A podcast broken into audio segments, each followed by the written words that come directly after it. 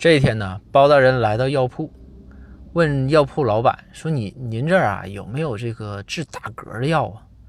药铺老板说：“有啊，当然有。”于是呢，就拿了两种药，就跟包大人说：“说您看看，你想要哪种？”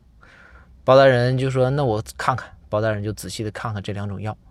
正在这时啊，药铺老板大喝一声：“哦！”然后包大人吓得啊一声。这个时候，老板说：“你看，喝药没用，你要打嗝的话，就是一下就没事了。你是不是不打嗝了？”包大人瞅瞅这个药铺老板说：“我不打嗝了，但是你有病啊，是公孙打嗝。